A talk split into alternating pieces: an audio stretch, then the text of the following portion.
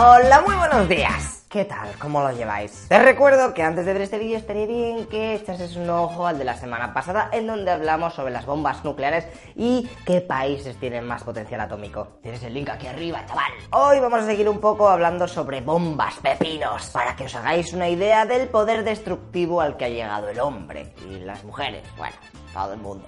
Are you ready? Intro.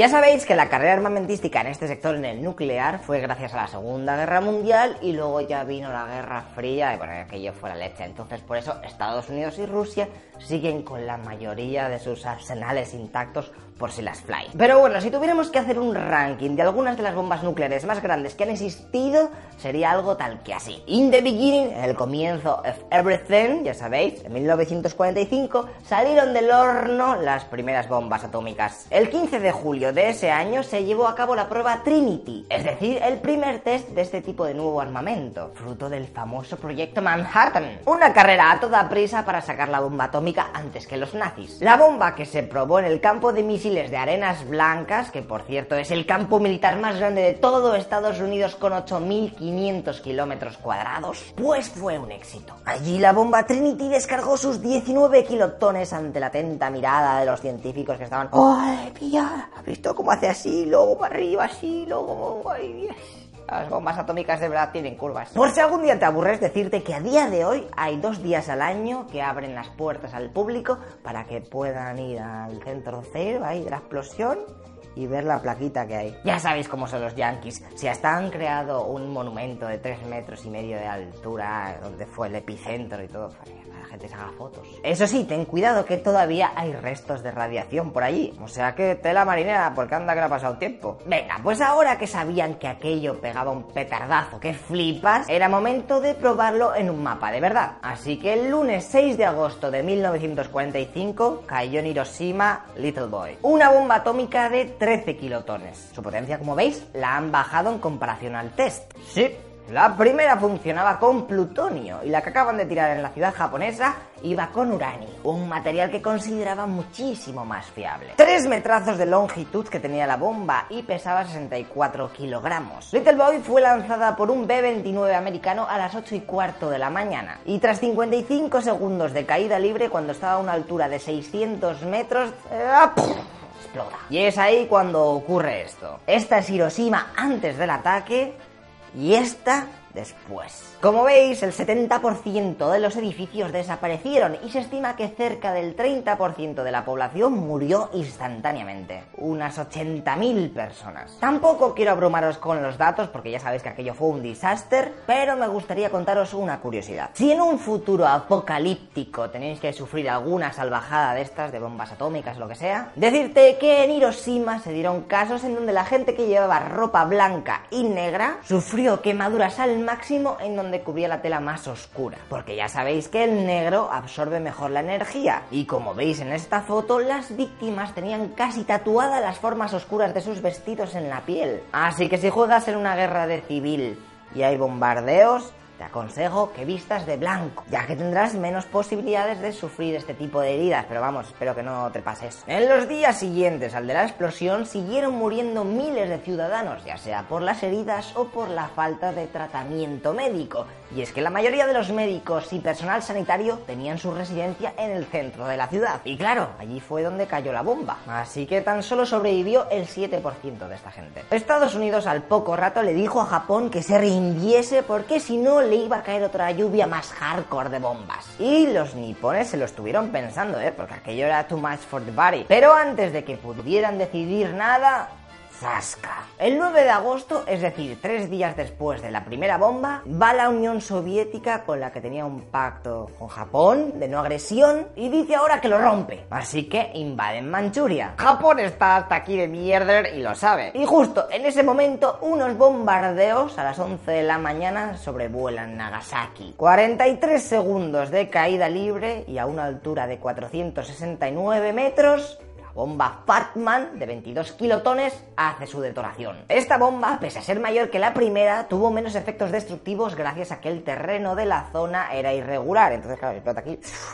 chus, como una onda expansiva, bueno, ya lo intuís. El 40% de los edificios se destruyó y murieron instantáneamente cerca de 70.000 personas. Aquí en estas fotos podéis ver el antes y el después de esta ciudad japonesa. Viendo que aquello se les estaba yendo un poco de las manos, el emperador Hirohito acepta capitular ante los aliados. Él se refirió sobre las bombas atómicas de la siguiente manera. El enemigo ha empezado a utilizar una bomba nueva y sumamente cruel, con un poder de destrucción incalculable y que acaba con la vida de muchos inocentes. Si continuásemos la lucha, solo conseguiríamos el arrasamiento y el colapso de la nación japonesa, y eso conduciría a la total extinción de la civilización humana. Como monumentos que se han quedado para la posteridad en estos dos ataques, en Hiroshima está el Monumento de la Paz, que seguramente hayas visto mil veces. Este edificio se encuentra a 150 metros del centro de la explosión y fue el edificio más cercano que resistió la destrucción. Por cierto, antes era tal que así. Y en Nagasaki también está el monumento del lugar exacto donde tuvo lugar el hipocentro del estallido de Fatman.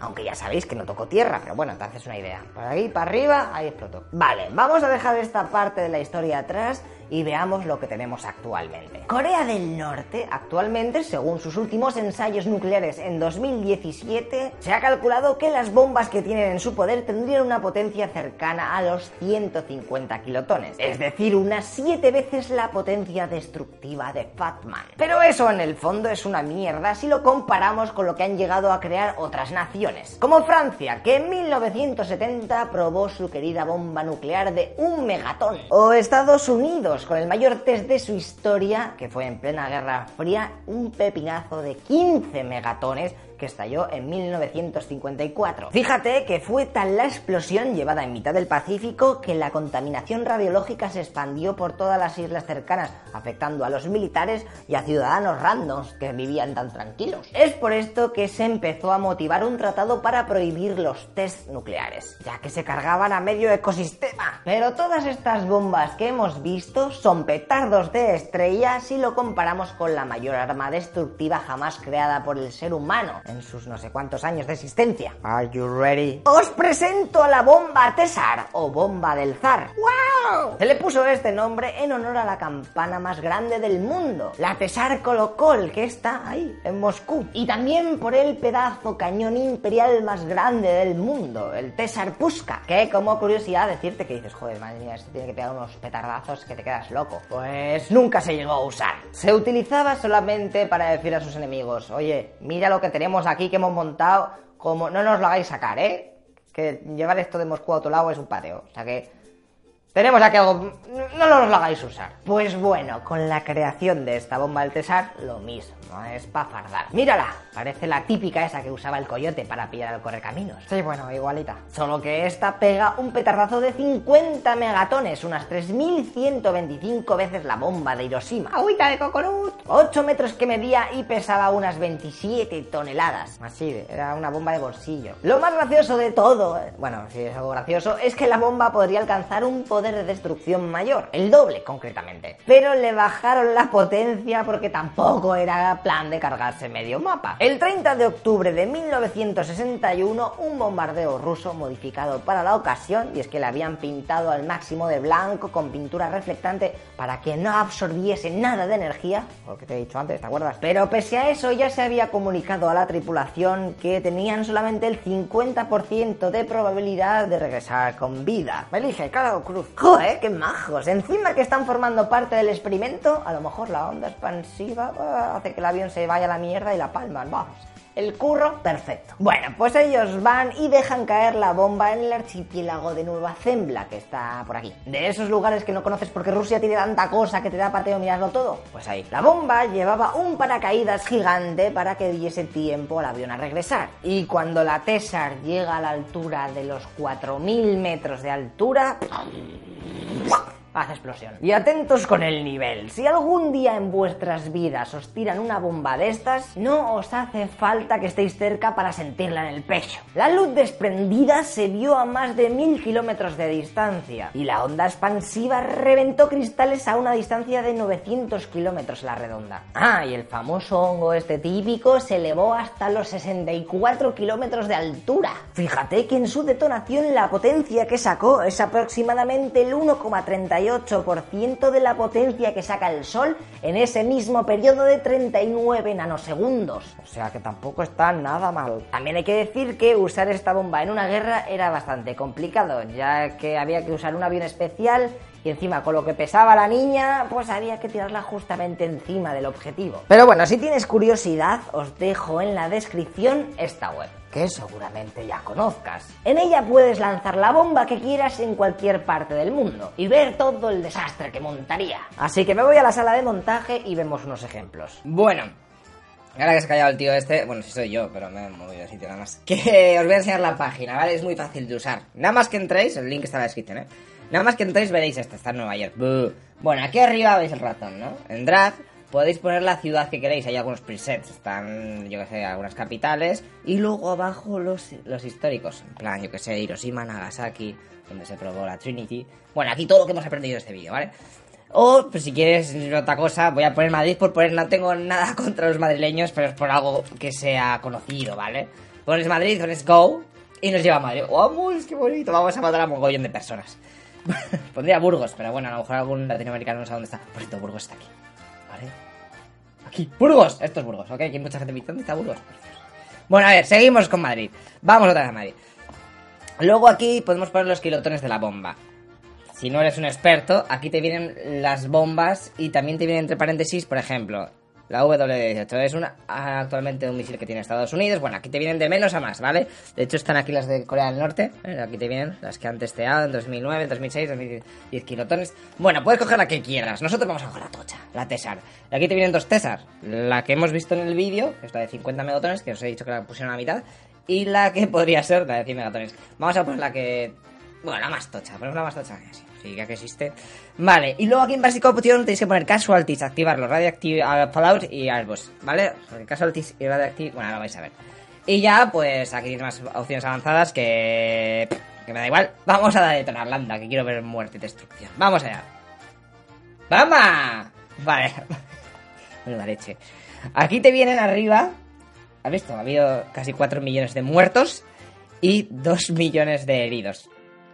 Y luego aquí te va diciendo un poco eh, los colores, lo que significan, ¿vale? Esto amarillo sería una bola de fuego eh, que mata todo lo que pilla. Luego, bueno, esto vais mirando así, el térmico, te dice aquí también eh, la temperatura, quemados de tercer grado. Bueno, aquí es que esta página es la, es la creme, ¿vale? Y, poco más, o sea, es que fijaos lo que podría ser la Tesla en, en se carga, yo creo, puto cacho de la península al máximo, ¿eh? Sin miramientos. Esto es porque dejaron. ¿Te das cuenta que la TESA ya tiene unos añitos? O sea, que si se quisieran, podrían crear algo que yo que sé. ¡Hala! Yo que sé, Pirineos que tengan playa. En fin. Bueno, yo os dejo aquí con esto y, y hacer vuestros experimentos para que. Ver a ver quién se carga más gente. Podéis tirarlo en cualquier lugar del mundo, fijaos, ¿eh? Madre mía, tenéis poder de destrucción. Venga, nada, os lo dejo aquí, ya se acaba el vídeo y lo hacéis. Vamos otra vez al otro lado. Lechero, vuelve. ¡Vuelva! Ya estoy aquí. Bueno, os dejo a vosotros que juguéis un poco a reventar el mundo, ¿eh? Que mientras que sea un simulador, todo vale. Y nada, más o menos en estos dos vídeos ya hemos visto la historia del armamento nuclear humano y cómo en vez de intentar unirnos como especie, seguimos luchando entre nosotros. Como curiosidad decirte que si juntásemos todas las bombas atómicas que tienen los países a día de hoy, nos superaríamos los 7000 megatones, algo que gracias a Blas de Lezo no sería suficiente para destruir el mundo, pero que sí que lo pondría bastante chungo para los supervivientes. Así que si algún día os hacéis presidente de algún país, intentad convencer al resto de que no usen los trucos a lo Darth Vader. Vale, venga, pues espero que os haya gustado la historita de hoy y la próxima semana vamos a hablar sobre por qué Andorra es independiente. Y es que, tío, si ponemos el mapa, aquí está España, aquí está Francia, Y en medio hay un circulico, pero cojones. Si te están haciendo todo el sándwich. Bueno, pues en unos días aprendemos su historia. No os olvidéis de suscribiros y darle like, darle like, porque es que si no esto se queda en, en la- en el mar de vídeos así, en plan, oh, mira, el vídeo de las bombas atómicas del lechero, mira dónde está. Adiós. Mira, ha llegado uno nuevo, piscina de bolas, surprise, my novia, no sé qué. Pues venga, vamos a dar a este. Esto sí que es la hostia. Qué asco de mundo. Ay, ay, ay. Bueno, tíos, no rayo más. Hasta luego, loco pizzas.